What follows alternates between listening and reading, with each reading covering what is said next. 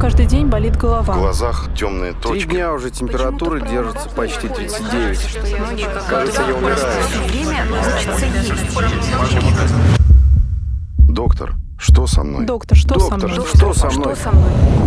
Здравствуйте, это подкаст «Доктор, что со мной?». Сегодня мы решили поговорить о детской офтальмологии, потому как, ну, совсем недавно начался учебный год. И что мы видим? Пришли дети в класс, И Виктория. все очкарики, Да все ладно, что очкарики. все очкарики. У всех справки. Посадите меня не дальше второй парты. То есть бедная учительница такая думает, нет, подождите, вас 31 человек в классе.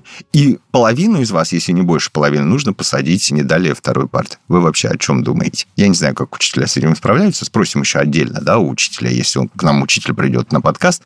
А еще родители говорят, вы знаете, они столько сидят за компьютерами, а вы знаете, сейчас кругом цифровизация. Зачем-то непонятный совершенно, вот мне лично, классный час Вика, классный час проводят онлайн. Знаешь, там бред всякий несут, на Как мой взгляд. онлайн? Онлайн. Не, Вот не вот это, не у доски должен стоит, сидеть. педагог стоит у доски, там же стоит староста и Ага. зачитывает Да, да, всех да. двоечников, кто должен остаться в классе помыть парты. Разве так сейчас не происходит? Вот так сейчас не происходит. А спрашивается, подождите, вы сами говорите, много компьютеров, э, портится зрение. Друзья мои, мы решили выяснить, портится зрение от компьютеров, от гаджетов, от образа жизни. Может Или быть, от оно... учебы вообще От портится? учебы вообще, да, в кстати. И действительно, действительно ли оно портится с течением времени? А может быть, и вообще вот генетически так заложено, что человек, например, родился там с нормальным зрением, а годам к семи оно у него, ну, ухудшилось. Просто так генетически сложилось, да? Ну, может же такое быть? Может Мы быть сейчас такое. выясним все эти ответы на такие вот вопросы, потому что детский врач-офтальмолог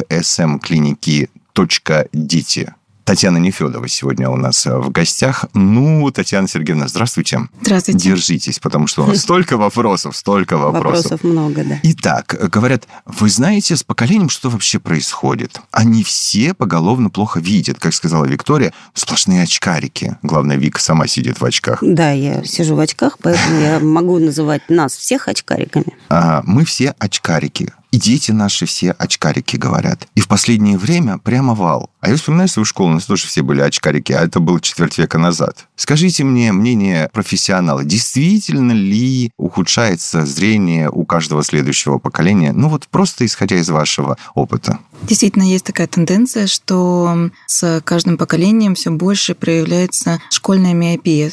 Это значит, что в течение школьного возраста медленно возникает близорукость, то есть нарушение зрения вдаль. Но и также вы правы, что это мультифакторное заболевание. То есть это не только из-за того, что повышается зрительная нагрузка, хотя это, безусловно, очень большое значение имеет в патогенезе этого заболевания. Здесь играет роль и наследственность, безусловно, Мгм. и образ жизни, и территория, на которой живет человек. То есть все очень-очень О, как интересно. различно. А давайте все это разберем. Да. Итак, с наследственностью более-менее все понятно. Да, генетическая мама, папа- предрасположенность. Да, с плохим зрением, скорее всего, у ребенка плохое зрение. С Да. образом жизни что вы имеете в виду? Я имею в виду, насколько соблюдается режим сна и бодрствования, работы и отдыха, физических нагрузок, активных игр в зале, например, и на улице. Шикарно. Расскажите нам, пожалуйста. То есть это реально влияет на снижение зрения, на остроту. То есть вместо единицы мы получаем там какой-то минус, плюс. Действительно от этого?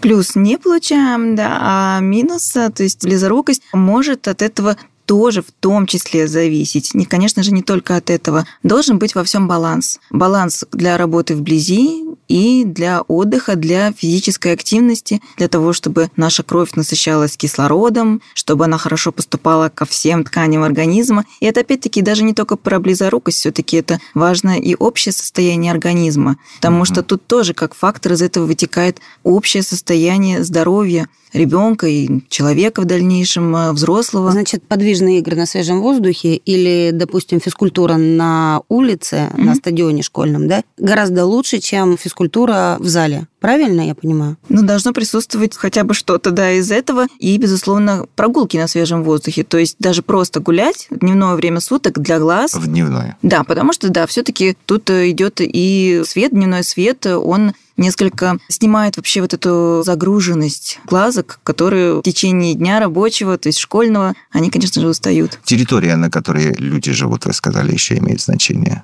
Ну, опять-таки, световой день, да. А, ну, то есть там, где полгода э, полярная ночь, условия. там Ну, не- Ну, не там полгода полярный день, минуточку. да, Там кстати. и ночью Да. прекрасно глазам получается. Ну, да, вот, с- например, наша, да, взять Мгм. Москву, допустим. У нас не самый, видимо, благоприятный климат для глаз, вот Да, так да, да. Мгм. Потому что у нас постоянно пасмурно, особенно осенью, зимой и ранней весной. И, как правило, этот цветовой день, мы его, по сути дела, не видим и заменяем электрическим А может, мы светом. сгущаем краски? Ну почему? Просто опять же, я сейчас буду возвращаться к тому, что в Москве не только климат, но еще и компьютеризация все-таки повышенная. А мы правда? об этом отдельно Да. поговорим, Мгм. да. Это прямо вообще отдельный э, пласт истории. Ну, по поводу, ну, вот то, что Виктория спрашивала, действительно, там, где более солнечно, там меньше людей страдают, маленьких людей страдают миопией, или это вообще не факт?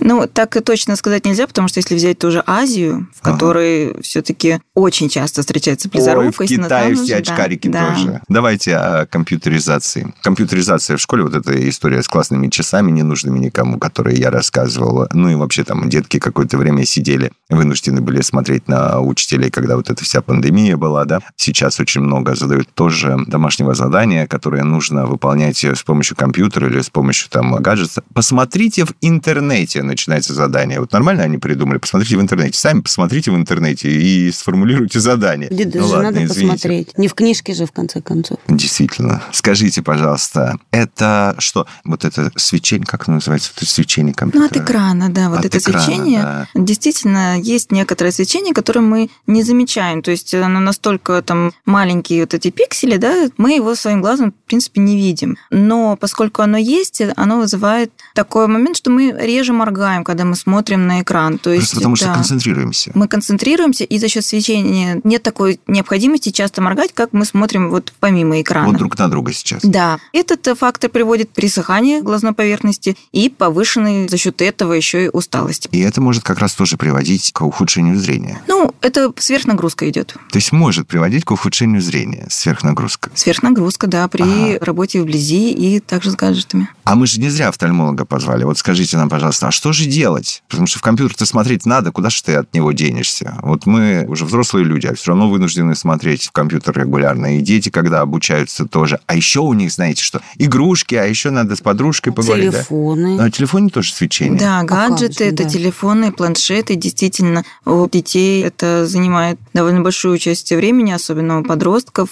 Там же, когда идут э, гаджеты, это еще и маленький экран, Что маленькое расстояние. Чем меньше экрана, расстояние, действительно, тем больше напрягаются глазки. В таком случае, когда гаджеты мы не можем, конечно же, полностью убрать из нашей жизни, мы должны дозировать эту нагрузку, то есть давать глазкам отдыхать. Можем мы сами понять. Ну, например, ребенок уже соображает, предположим, Мгм. да, там не первый класс. Можем мы как-то рекомендовать этому маленькому еще пока человеку, Мгм. ты вот в данный момент понимаешь, что у тебя уже все перегружены глаза? Нет, он не понимает. Не понимает. Конечно, нет, не понимает. А взрослый а человек взрослый понимает? человек понимает? Он понимает это, знаете, точно так же, как позанимался, когда физкультура на следующий день все болит. То есть э, Ага. к концу дня, когда мы уже заканчиваем свой рабочий день, мы уже когда отворачиваемся от компьютера, мы уже понимаем, что да, мы устали, а в течение нам это сложно бывает. Даже отследить. взрослому куда уж ребенок. Да. Ну, тогда, а может засечь как? Вот вывели ли уже офтальмологи оптимальное время нахождения перед экраном Есть а, а, гаджета? рекомендации, что не более часа в день. Я считаю, что это как-то далеко от жизни, поэтому, когда меня спрашивают а, мамочки на приеме, я все-таки больше обращаю внимание именно на то, что нужно делать обязательно перерывы. Вот. Да, то есть вредна статическая нагрузка, когда мы долго смотрим, не отрываясь в какой-то экран, неважно, это компьютер или телефон, тогда нужно делать обязательно перерывы. Если это телевизор, как я говорю, что нужно там каждые 20 минут делать небольшие перерывы хотя бы на попить чай, то есть что-то Ну, такое. то ты, да. когда пока реклама идет, можешь пойти там Хоть- что-нибудь да, делать. да, да, то есть это от этого как-то отвлекаться. Телефоны желательно, конечно, детям, особенно чтобы позвонить, написать смс, да, то есть особо так не углубляться на многие-многие часы, ну, по крайней мере, как-то это контролировать, можно в перерывах делать гимнастику для глаз. Как? Гимнастика для глаз, она очень-очень простая. Во время перерыва мы просто отворачиваемся от э, экрана, экрана и несколько раз жмуримся, зажмурились, открыли глазки, зажмурились, открыли глазки. Глазками посмотрели вверх, вниз, влево, вправо. Глазами... голова закружилась. Ну, не торопитесь. да. Влево, вправо, Также да. глазами можно порисовать прям восьмерки. То есть знак бесконечности. Потом решат, что ты заигрываешь, глазки строишь. Нет, вот или это что вот я с ума выпукло- сошел Нет, уже. ты Да. строишь Если вы жмуритесь то одним глазом, то другим, то может быть, да. А вы знаете, что есть люди, которые не умеют по очереди глаза скрывать? Вы знаете об этом? Закрывай оба сразу. Нет, это не я. Вы знаете, вы встречали таких? Нет. Не умеет вот так вот делать. А, кстати, это о чем говорит, если не умеет по очереди Ну, это, мне закрывать? кажется, уже к плохо- неврологу. Нет, нет, это, на- мне кажется, Мгм. это плохие как-то Нет, мышцы не- глаз. ну, не то чтобы не умеет, если действительно есть такой симптом, можно это назвать, то да, это может указывать на патологию нервов, то Мгм. есть нужно обратиться к неврологу. Вы меня Серьезно? сейчас убили вообще. Да. вы серьезно, обе не видели, когда человек не может вот так вот сделать? Я очень часто. Но Вы если один не глаз не закрывается, то По а он очереди. пытается зажмуриться в Да. этот момент, то действительно, возможно, стоит обратиться к неврологу. Мы вообще отвлеклись, конечно. Да. Просто с вами интересно, поэтому мы отвлеклись. А скажите, а вообще разница? Вот в моем детстве нам говорили, что читать лежа книги очень вредно для здоровья. А Что в Райле в моем тоже в говорили. свете сегодняшних проблем детей с гаджетами, со светом, можно ли считать это меньшим злом? Чтение лежа Ну, Давай книг так, так-то они меньшим тоже книги читают. Книги-то тоже читают. Только в гаджетах. Нет, нет, вообще книги читают Ну, сейчас. в общем, насколько действительно Расскажите вредно нам. читать лежа, и, может быть, лучше читать тогда книги, а не с экрана. Да, вне зависимости от того, какой сейчас год, гигиена зрения остается прежней. То есть э, нужно читать в хорошо освещенном помещении, желательно положении удобном, сидя, не лежа, не в транспорте трясущемся, а в спокойной обстановке.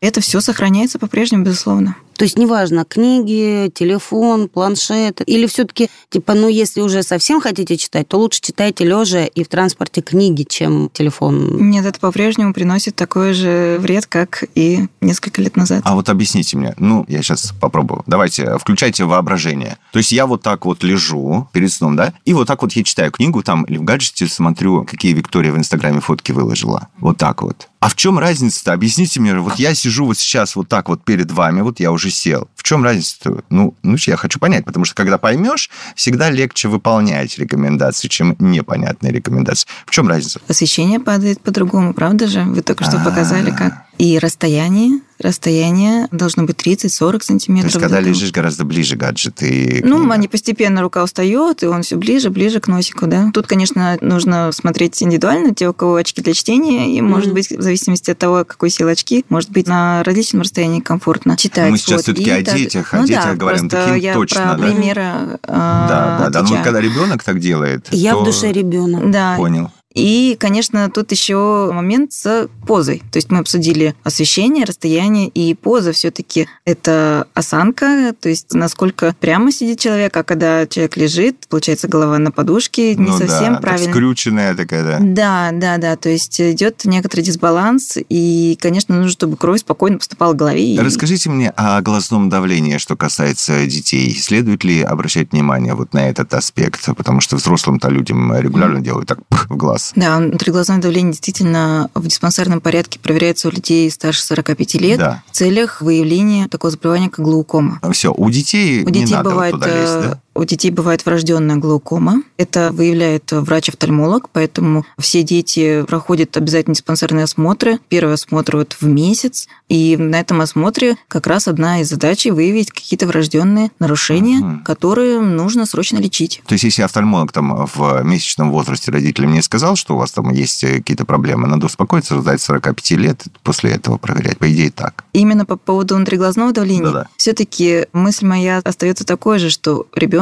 регулярно проходит осмотр у офтальмолога. нужно, То да. есть он и в год приходит, точно так же доктор оценивает. В каком возрасте, тоже исходя из вашего опыта, появляются или определяются в основном проблемы со зрением? Вот та же миопия, например. Но если говорить о школьной близорукости, то большей части детей это возникает в районе 3-5 класса, но также есть дети, у которых возникает близорукость и в дошкольном возрасте, и в первом-втором классе, и также и позже может быть. Но вот основная часть детей это 3-5 класс. Пока ребенок растет, глазное яблоко, оно тоже растет и несколько меняет свою конфигурацию. То есть, когда ребенок рождается, он дальнозоркий. Но это не а так... правда, что он видит все еще наоборот, вот так вот, вверх Ну, это только-только, когда совсем малыш, это абсолютно от нашего внимания ускользает. То есть, когда уже начинается фиксация и слежение взгляда, это Уже уже, абсолютно, Ага. да, То нормально. есть все-таки, Да, я думаю, да. это легенда. Ну, вообще, как бы миф такой, что дети видят все наоборот. А вот видишь? Ну, Дети- там очень коротко, да. Они еще очень, очень как? мутно все видят, и потом, когда им уже становятся видны предметы, уже все так же, как у нас. А так, да, конечно, ребенок рождается дальнозорким, но это не такая дальнозоркость, которая появляется у людей после 40-45 лет, когда нужны очки для чтения. Это связано только с тем, что глазное яблоко еще не такого большого размера, как у взрослого человека. Потом ребенок растет, глазное яблоко увеличивается в своем переднем и заднем размере, и эта дальнозоркость, она уменьшается. И ребенок ее полностью компенсирует, то есть он видит хорошо как вблизи, так и вдали. Она тоже должна быть в пределах некоторых значений физиологических, потому что если она больше, чем нужно, то даже у малышей требуются очки, то есть прям вот в годик бывает, если нужно, выписывают очки с профилактической целью, чтобы как раз-таки в дальнейшем избежать там проблем со зрением, косоглазия и так далее. Именно поэтому деток вот нужно в год обязательно показывать с определением рефракции, то есть оптики глаза. Ну так, так что из-за Я вот видел из-за тут лапоньку нужно- такую, Да. Идет, значит, вот, наверное, такого возраста, как вы говорите, с этими компенсирующими очками. Один глазик так закрыт. Это да, им, по-моему, выправляют как-то, да, мне кажется? У меня, Да. у меня, кстати, училась девочка в классе, или где-то в детском саду была такая.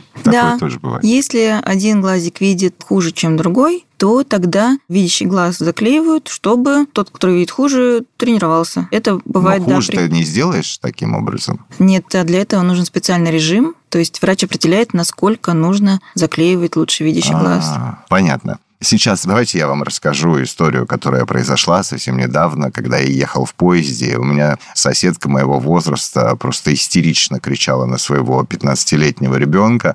Ты на ночь забыл надеть ночные линзы, ты теперь весь день не будешь видеть. Ну и там всячески его обзывала. А я такой думаю, ну, во-первых, кричать на детей не очень хорошо. Ну ладно, я не стал ее воспитывать. Но самое главное, она была настолько агрессивной, что я даже не стал у нее спрашивать, что такое ночные линзы и принцип их действия. И хорошо, что к нам пришла Татьяна Сергеевна, и я теперь наконец-то могу это выяснить. Да, существует такой метод коррекции зрения, как э, ночные линзы, жесткие линзы. Этот метод называется ортокератология. Собой представляют э, действительно жесткие контактные линзы. Они газопроницаемые, то есть они не наносят какого-то вреда глазу, они надеваются на ночь, и в течение 8 часов они действуют на роговицу глаза. Роговица, еще раз, это та часть глаза, прозрачная часть глаза, полусфера, да, которую мы видим, за ней находится радужка и зрачок. Вот на нее надевается эта линзочка, и эпителий роговицы несколько меняется, то есть немного уплощается, и тем самым Становится а, плотнее, да? уплощается немножко, и Плоский. за... да, А, да, да, становится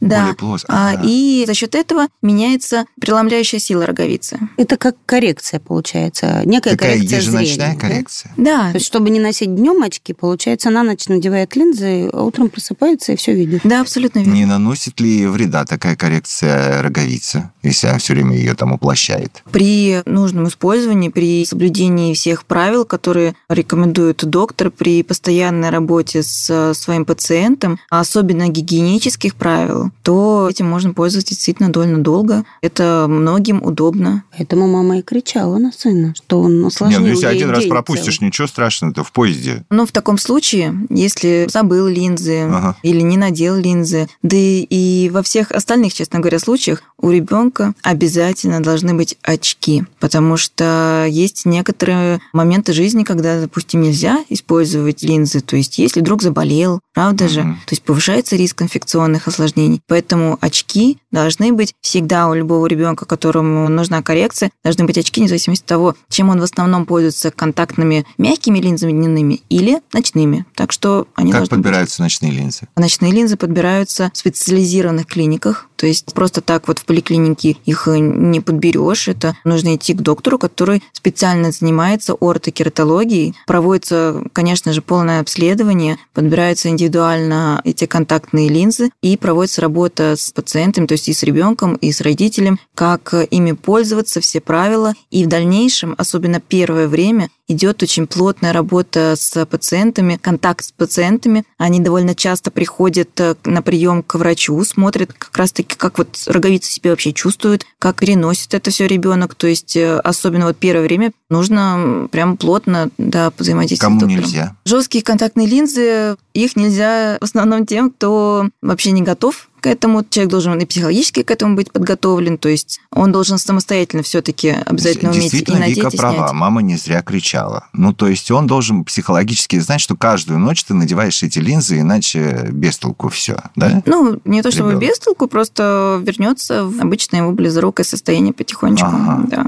Про мягкие контактные линзы расскажите нам, с какого возраста можно? Мягкие контактные линзы можно с любого возраста, но опять-таки учитывая факторы, о которых я сказала, то есть их нужно уметь надевать, снимать. Обязательно это должны быть э, чистые руки. Некоторые правила должны быть как образ жизни, то есть в этом случае не засыпать в линзах, да? Линза не делится на взрослые и подростковые, детские. Детские. И... Нет. Вы чаще рекомендуете детям, подросткам все-таки линзы или очки? И стесняются ли сейчас дети носить очки, кстати? Вот раньше стеснялись. Очки, опять-таки, всегда должны быть, поэтому очки нужно выписывать э, всегда. А дальнейшее ортокератология или мягкие контактные линзы – это уже по тому, насколько есть желание, мотивация у ребенка, у родителей э, пользоваться этими средствами коррекции. По поводу того, насколько стесняются носить очки или нет, Откуда доктор должен знать, стесняются Ну, мне они кажется, или нет? знает, потому что, что, мне что кажется, придут на прием и истерик. скажут, «А, знаете, я стесняюсь. вообще да. Приходят, так говорят. Да, действительно, мы сталкиваемся с тем, что некоторые, ну, в основном это более старшие дети, не очень хотят носить очки. Кто-то стесняется, но это встречается реже и реже. Да вы знаете, Да. что и вообще совсем недавно целое направление такое. У людей, у которых, ну, у молодых людей, у подростков, у которых хорошее зрение, они себе очки без диоптрии делают, ну, потому что это модно, красиво и хорошо, и очень многим идет. Если правильно оправу подобрать, конечно... Что ты посмотрел на мою оправу с осуждением? Мне нравится. Я ее нет? подбирала. На Да, самом деле. Оправа имеет э, значение? Оправа должна быть по размеру, в первую очередь, а, А, удобно. так, по размеру лица. Да, она не должна съезжать, соответственно, нигде давить, быть комфортной, и должна быть такая оправа, чтобы человек смотрел через все-таки линзочку, а не через верхнюю дужку, допустим. То есть она должна Ага. быть правильно, действительно То правильно. есть не то, как, как я вот так вот смотрю. Ну, вот так вот, как Виктория показывает, нельзя смотреть. Нет, вы смотрите поверх очков, но у вас очки для чтения. Когда вы смотрите вниз, вы смотрите через Ну, короче, низ. тебя А, раскрыли вообще. Ну, конечно, Вика, зачем ты все время себя в пример приводишь? Да, мне нравится. Ну, тебя раскрыли уже второй раз сегодня. Виды спорта влияют ли на зрение какие-либо?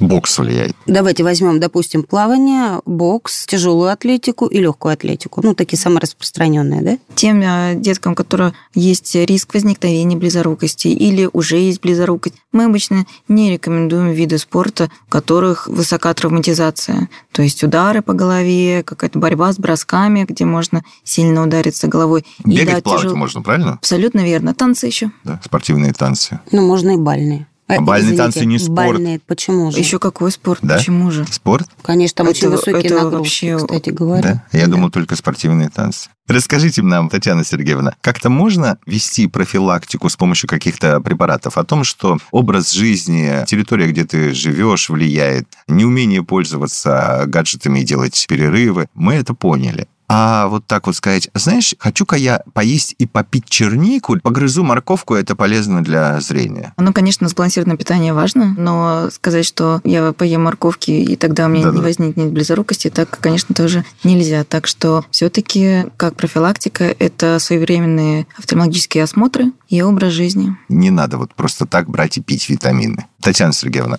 а можете ли вы предположить, что с течением времени, предположим, когда снизится вот эта школьная нагрузка, от которой никуда не деться вот при нынешних условиях, когда эта нагрузка снизится, Мгм. зрение может все-таки каким-то образом улучшиться. Значит так, смотри, я учусь в школе, Так, у меня высокая нагрузка. так. Я перестал учиться в школе, ушел в армию. Ушел в армию, а в армии я чищу картошку. И все. У меня нагрузка с глаз-то ушла, и значит что? Значит, зрение должно улучшиться. Близорукость прогрессирует в школьном возрасте не только за счет э, увеличенной зрительной нагрузки, но и за счет роста всего организма. Ага. Да, да, это тоже связано, то есть со скачками роста это связано, потому что, как я вот уже говорила, что наше глазное яблоко, оно растет, увеличивается в переднем, заднем А размере. когда заканчивается? А заканчивают по-разному. Ну, то есть э, точно так же, как девочки перестают расти чуть пораньше, мальчики чуть попозже. Ага. Такая тенденция есть и в прогрессировании близорукости. Так что... В а, да. итоге может остановиться близорукость хотя бы, ну, там, на уровне минус двух, допустим, и все. И все. Или Конечно. восстановиться зрение. Она не уменьшается, потому что глазное яблоко же не может уменьшиться. Оно как выросло, такое и выросло, правда? Оно не может обратно сжаться. А дальше не расти, оно может. И это индивидуально. То есть Ага. у кого-то сильно прогрессирует, у кого-то чуть-чуть. Вот есть слабая, вот она всю жизнь и слабая и есть. Дальше человек не растет во взрослом возрасте. Если у него нет действительно каких-то сверх больших-больших нагрузок, обычно действительно не прогрессирует близорукость. Ну и если не учитывать также каких-то общих заболеваний уже во взрослом возрасте. Ну все, и личный вопрос Да. под завершение программы. А с чего вы вдруг стали офтальмологом? Хороший вопрос, спасибо. Я стала офтальмологом, потому что глаз – это просто огромный мир, э, невероятная, сложная часть нашего организма. Столько там э, составляющих, столько влияет. Это и функционально, и органически. Все это внутри. Посмотреть, что там у нас на сетчатке, посмотреть внутрь этого глазика, это все равно, что заглянуть в интересную такую шкатулочку и узнать, что там внутри. Глаза, зеркало души. Да. Спасибо вам. Детский врач-офтальмолог, СМ-клиника «Дети» Татьяна Нефедова была сегодня гостем нашего подкаста «Доктор, что со мной?». У меня каждый день болит В голова. глазах темные Три точки. дня уже температура держится почти 39. Кажется, я умираю. Доктор, что со мной? Доктор, что со Доктор, мной? что со мной? Что со мной?